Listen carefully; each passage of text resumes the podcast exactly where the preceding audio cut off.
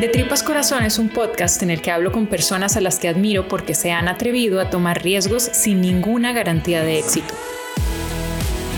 Es decir, gente que se atrevió a ser vulnerable y por ende, gente muy valiente e inspiradora. En este episodio hablo con Alejandro Morales, ex compañero mío de la Universidad de Costa Rica. Alejandro quería aprender cómo se trabaja en producciones cinematográficas internacionales de alto nivel. Quería hacer cine y aprender a contar historias para audiencias masivas. Decidió irse a probar suerte a Estados Unidos y empezar desde abajo. Años después, ha trabajado en producciones de Hollywood y Netflix. En este podcast vamos a hablar de su proceso, sus miedos y las lecciones aprendidas.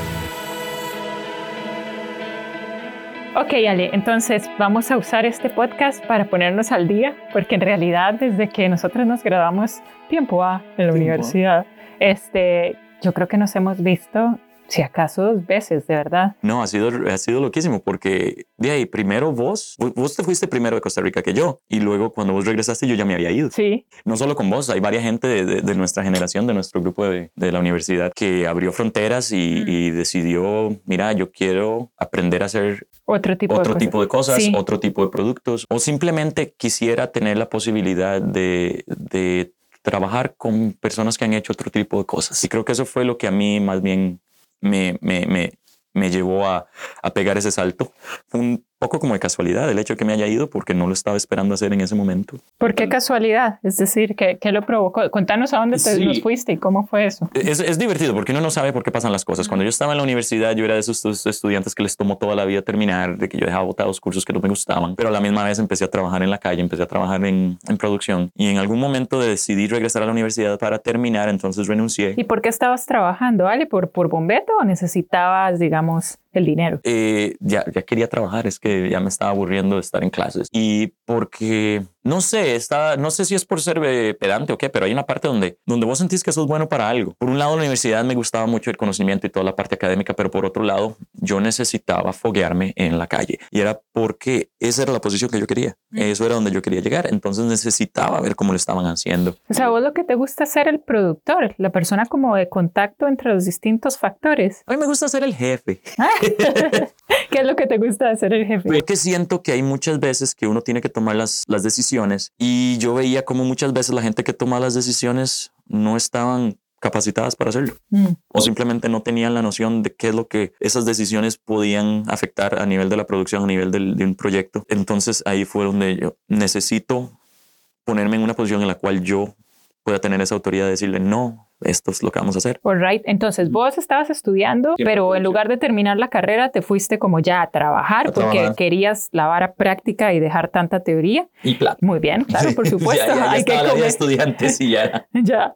Y, y entonces finalmente dices, no, sabes que sí quiero terminar la carrera. ¿Por qué? Si ya estabas trabajando. Bueno, fue una cuestión psicológica porque en aquel momento la empresa en la que yo trabajaba cerró y yo en ese momento sentía, no, el tipo de proyectos en los que yo quiero trabajar van a estar fuera de Costa Rica, necesito buscar una manera, eh, pero va a tomar un tiempo, no sabía cómo. Lo único que sabía era que no quería dejar cosas sin terminar en caso de que eso pasara. Entonces regresé a la universidad a terminar mi bachillerato en comunicación y producción. Durante todo ese proceso de, de ir a, de estar en la universidad, fui al Mundial de, de Alemania, arreglé mi situación de papeles con Estados Unidos. Porque No- vos tenés la nacionalidad estadounidense. Sí, eh, básicamente ahí fue donde descubrí eso. Historia, haciéndola corta, pues sí, fui a sacar una visa y terminé eh, agarrando mis papeles, dando media vuelta y cancelando esa cita porque no podían darme visa y entonces necesitaba ver si existía la posibilidad de poder solicitar un pasaporte. Es, es un excelente resultado de una cita de visa. Cuando te dicen, no, no, pero te ofrezco una nacionalidad. Bueno, mira. Exacto. ¿Por qué? Porque durante la primera parte de los 2000, mucha de la gente que yo conocía, mucha de la gente que se dedicó al cine, mucha de la gente que se dedicó a estos proyectos con los que a mí me hubiera encantado trabajar, estaban fuera. Toda esta gente se había ido y estaban haciendo estos proyectos y regresando con esa, con esa experiencia. Y yo creo que la única película nacional que estaba en ese momento en cartelera cuando yo me fui era Marasmo y nadie estaba haciendo cine todavía. Ya.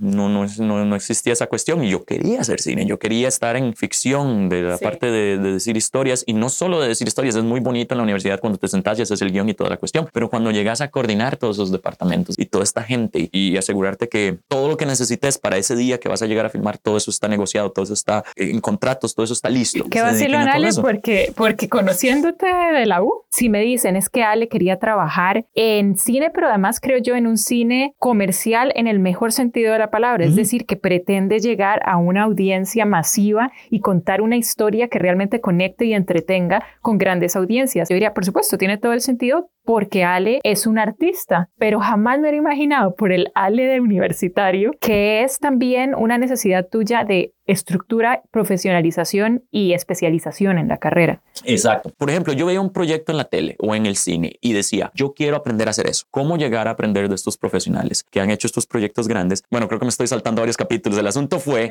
que cuando regresé y terminé la universidad y termino con ese pasaporte, yo no sabía qué hacer con él. Lo pongo en una repisa y digo, Ahí está. O sea, ahí ya vos sos oficialmente gringo, pero dices, ¿y esto, ¿y esto de qué me sirve? ¿Y esto de qué me sirve? ¿Qué voy a hacer con que no te pidan visa en un montón de Exacto. En aquel momento yo pensé que, ah, esto va a ser el conecte o seguramente voy a ser la persona que se lleva las latas de película a revelar porque ya no tienen que ah, estar consiguiendo visa y toda la cuestión. Pero de no, las cosas sucedieron diferente. Empecé a freelancear en ese momento. Y... verdad que sonamos como dinosaurios, pero ahorita uno dice freelance y freelance es cualquiera que tenga una Mac, pero en, ese, en esa época no se escuchaba tanto. No, no, yo tenía que conseguir el estudio, yo tenía que conseguir el técnico. Yo tenía que asegurarme que todo estaba contratado, que todo estaba en, los libros, que todo estaba en el calendario, que ya estaba todo estipulado. Y entonces sí, era un poquito más complicado. Y durante ese tiempo empecé a freelancear, empecé a, aplicar esa teoría, digamos, de cómo hablar con los clientes, cómo hablar con los productores y me sentía mucho más cómodo. Y eso era lo que, lo que me gustaba, eso era lo que yo quería hacer. Sin embargo, era un poco frustrante tener que lidiar con los pocos presupuestos, con clientes que a veces por una cuestión personal prefieren hacer el cambio personal que dejar al profesional. Al profesional, sí, o, o dejar que el mensaje sea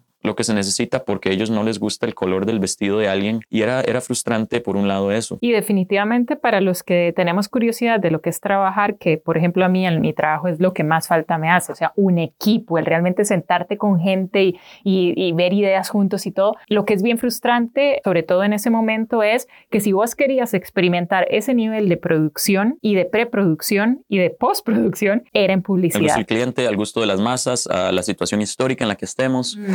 Eh, a la canción de moda. Eh, eh, digamos que yo me lo aguanto ese ambiente si la paga es buena. Mm. Y llegó el punto en que ni siquiera eso, la paga no era ni siquiera buena. E iba a ser una vara más bien, o sea, la calidad no era la, mejor, era de, bueno, vamos a producir un, nuevo anuncio con un montón de roles de género específicos que realmente no tienen, no vienen al caso en lugar de tratar de ver hacia adelante. Es como, no, pero es que esto es lo que siempre ha sido tradicional. Y yo, sí, sí pero eso no significa que va a ser así. O sea, deberíamos nosotros ser los que estamos incitando este cambio. Y las cosas dieron al mismo tiempo.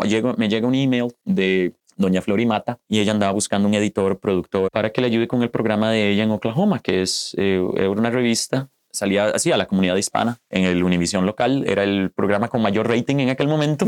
Sí, sí, entonces era divertido porque mi trabajo en especial era poner luces, poner cámaras, poner los micrófonos listos, luego editar todo, filmar los, eh, los anuncios para los patrocinadores, editarlos. Pero eso lo estás haciendo, obviamente te mudaste a Oklahoma. Ese es el momento en el que el Ese fue el momento, o sea, me llegó ese email, yo les respondí y no te miento, o sea, dos horas después ya me había llegado un email con los tiquetes y todo, el avión. en menos de una semana yo ya me estaba yendo. ¿Y qué sentiste? ¿Qué carajos estoy haciendo? Pero genial o Jesus Lord. Bueno, eh, sí, no, asustado por un lado, pero por otro lado me di cuenta que todo el mundo me dijo, váyase. Y entonces es como de, no, nadie me quiere aquí, mejor me voy.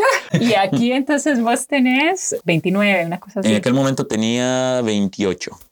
Y al final del año de mi contrato, pues me di cuenta que yo quería hacer otra cosa. No porque, ah, porque es aburrido, porque es feo, porque es, este, no es tan glamoroso, pero es porque simplemente yo no estaba aprendiendo nada nuevo. Y entonces, ¿qué pasa después de que se cumple ese contrato? Cuando se cumple ese contrato, pues ya yo había visitado San Francisco, mi hermana se había mudado allá, porque cuando yo saqué el pasaporte, todos los demás, pues por supuesto, boom, boom, fueron y hicieron lo mismo, nos dieron los pasaportes a los tres. Mi hermana dijo, yo quiero ir a estudiar afuera. Y entonces ella estaba allá, mi tío vivía allá, fui a visitarlos y dije, ¿por qué no? ¿Por qué no en San Francisco? Pues, ¿por qué no? Porque el mercado de producción está en Los Ángeles. Por eso es por qué no. Pero yo, cuando llegué a San Francisco, estaba la crisis en lo peor, era el 2008 y fue cuando la recesión se vino y no había nada, no había nada de producción en San Francisco, no había nada de producción en Los Ángeles. Y entonces, ¿para qué me voy a venir aquí? Ay, ¿por qué no se regresa, Ale? ¿Y hacer qué? Si no hay nada. Regresaban de a Costa Rica. Sí. Ale, pero digamos, todas estas cosas, y, y ahora vamos a, a ver cómo continúa la historia, pero por ejemplo, cuando yo veo cómo ha ido evolucionando mi propia carrera, realmente soy un abejón de mayo. Yo no he tenido un plan fijo y yo al día de hoy sueño con cosas que me gustaría hacer, pero no me atrevo. Entonces a mí me obsesiona el saber cómo una persona ya tiene un buen brete, porque es un buen brete, en un lugar donde además ibas a, tener estatus, porque ya era la persona que más sabía, te estaban ofreciendo, pero vos decís, esto no es lo que quiero hacer. O sea, ¿cómo fue que no te no, Yo no estaba cómodo, o sea, ni idea ni idea. Y yo dije, bueno, por algo estoy en esto y por algo he votado todo allá. Hagamos esto, vamos a ver qué. Y, luego cuando me mudo a San Francisco empieza otro miedo. Hijo de puta, esta ciudad es cara. Mm. ¿Cómo voy a hacer? No conozco a nadie.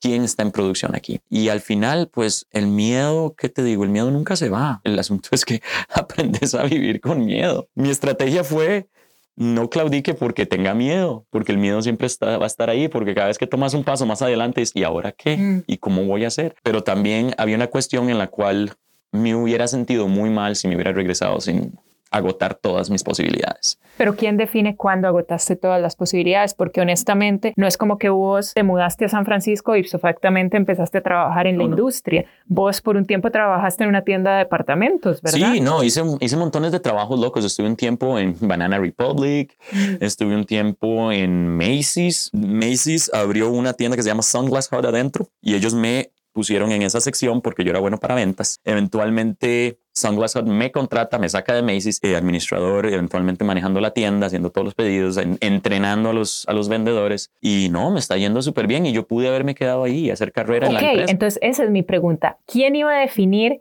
que ya lo intentamos, porque honestamente, ah. si yo fuera vos en ese momento, una, dos, o de nuevo, el confort me jala, porque para mí la sensación de seguridad eh, es, es algo que me frena mucho muchas veces, o habría dicho, ya lo intenté y el miedo al que dirán, la gente que sabe que me vine acá. Ese siempre estaba ahí, ese era uno de los grandes, y esa era la vergüenza y esa era la pena, el qué dirán, qué va a pasar, Alejandro, ¿y cómo te fue? Bien, y si te fue bien, ¿por qué no, por qué no estás allá, verdad? Y si te fue tan bien, ¿por qué te viniste? O te fuiste para hacer cine, que es que haces en Macy's. Esa a mí me torturaría. Sí, digamos, sí tengo que aceptar que los primeros dos, tres años estuve involucrado con una institución y voy a hacer el anuncio aquí que se llama Scary Cow. Es una cooperativa y si tenías una idea que lanzarle a la gente que querés filmar, pues podías hacerlo. Ese fue mi amor siempre. Y todo estaba bien. Incluso yo, es probable que yo me hubiera quedado en Macy's, pero de resulta que en el 2012 Woody Allen llega y filma en Costa Rica. Una película que se llama Blue Jasmine. Y uno de mis grandes amigos trabajaba ahí en ese momento. Y entonces me dice, no, es que ellos querían,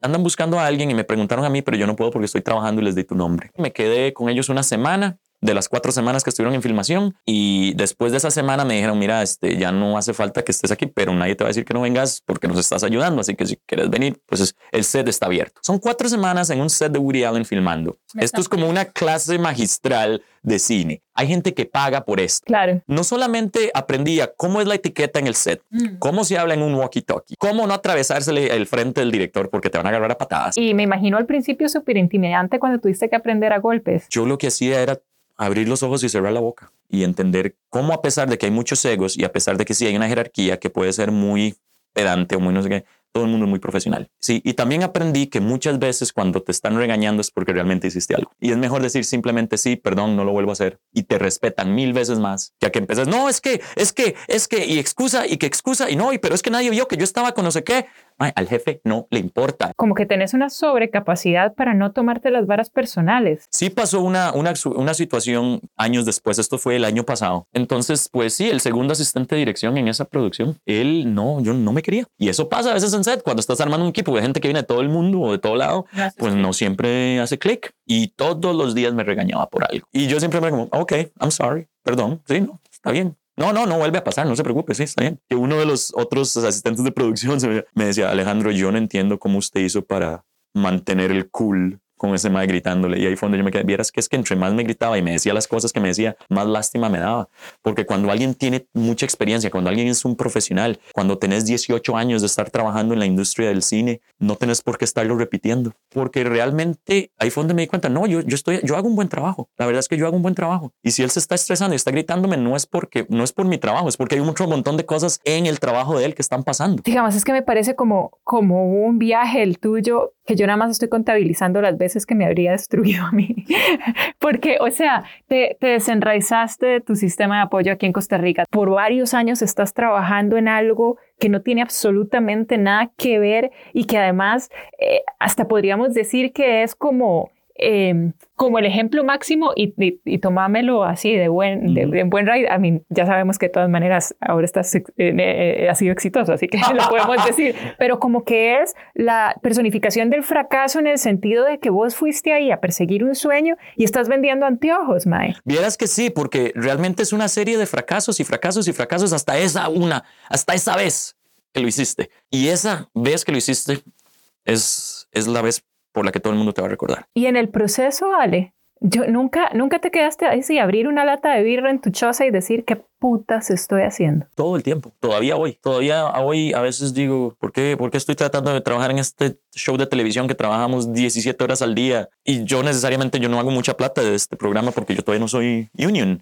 Entonces estoy trabajando ahí con, con otro tipo de rate. Y, y hay una parte de, de, de vos que, que dices, no vale la pena. O sea, vos quisieras tener una casa, una familia, un, es probablemente en algún momento tire la toalla, pero por ahora siento que cada vez que di un paso adelante se abrían más puertas. Y, y si hago entonces también la curiosidad de ver hasta dónde este viaje me iba a llevar. Sí, es cierto, es un gran miedo y siempre me daba miedo, pero también era esa curiosidad. Era como, qué sé yo, como ser navegante en 1400 y decir, ve, vamos a ir al otro continente, ¿verdad? Y, ay, pucha, tal vez sea mi autodestrucción, pero necesitaba saber, necesitaba hacerlo, necesitaba eh, satisfacer esa curiosidad a pesar del miedo. Básicamente, el miedo y la fe son lo mismo pero totalmente opuesto. No es fe religiosa, pero es simplemente fe, lo que vos lo sabes por alguna razón en tu cabeza. Y luego que el miedo al fracaso se siente igual que el miedo al éxito. Son cuestiones diferentes, pero se sienten igual y lo que hacen es que entonces no te movas mm. y que te quedes parado. Y ahí yo creo que fue cuando dije, no, tengo que tener miedo, voy a tener que tener miedo, voy a tener que perderle el miedo al miedo, porque si no, no voy a aprender. Decidí en ese momento que yo lo que tenía era miedo al fracaso, porque el miedo al fracaso no te deja moverte porque tenés miedo de fallar, pero el miedo al éxito significa que si hiciste algo y te salió, ahora todo el mundo va a esperar lo mismo. Ya. Y entonces ya no haces nada. Entonces prefiero tener miedo al fracaso, porque si le tengo miedo al éxito y las cosas me empiezan a ir bien, entonces en qué tipo de, de, mente voy a terminar. Y no te miento, no, yo he fallado y he fallado en SED y he fallado en 13 Reasons Why y he tenido que venir al jefe y decirle, esa fue mi culpa. Ok, háblame un poco más de eso. ¿Nos puedes dar algunas claves del éxito y de la vulnerabilidad, de atreverse a salir del área de confort, de atreverse a exponerte y no morir en el intento que has aprendido en el camino? He aprendido que es importante tomar las decisiones, hacer lo que vos sentís que está bien, pero a la misma vez necesitas estar bien seguro de que podés manejar la situación si esa decisión no sale como querías. Como tratar de planear qué es lo que estás haciendo y a la vez planear cuál podría ser el escenario si las cosas no salen y si podés manejar ambas, entonces dale. Y la otra era no tener miedo de decir perdón, no tener miedo de decir me equivoqué. Como llegar y decirle a un actor, Maya, apúrese. Ah, pega cuatro gritos, va y se queda con la productora, que qué le pasa a este chaval o que no sé qué.